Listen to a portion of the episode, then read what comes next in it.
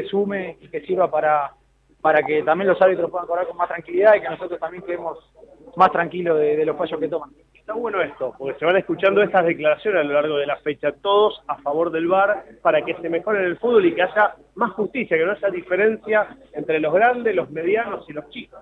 Tal cual, nosotros buscamos mejorar en todos los sentidos y a veces un error arbitral te saca un poco de foco, ojalá que, con el VAR se, se minimicen al máximo.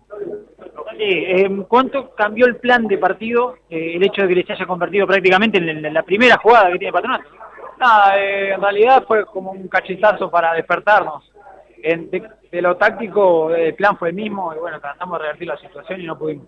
¿Hay alguna explicación de, por qué el equipo cambia tanto de jugar en casa a cuando salen afuera? Porque los jugadores son los mismos, la idea es la misma, pero, pero no se encuentra el mismo rendimiento, me parece. Yo creo que es injusto evaluar el rendimiento en base al resultado solamente. Yo creo que hay muchas variables, todos los equipos se fortalecen de local y bueno, nuestro objetivo es ganar de visitante y ganar de local y haremos lo posible para mejorar cada vez más en ese aspecto.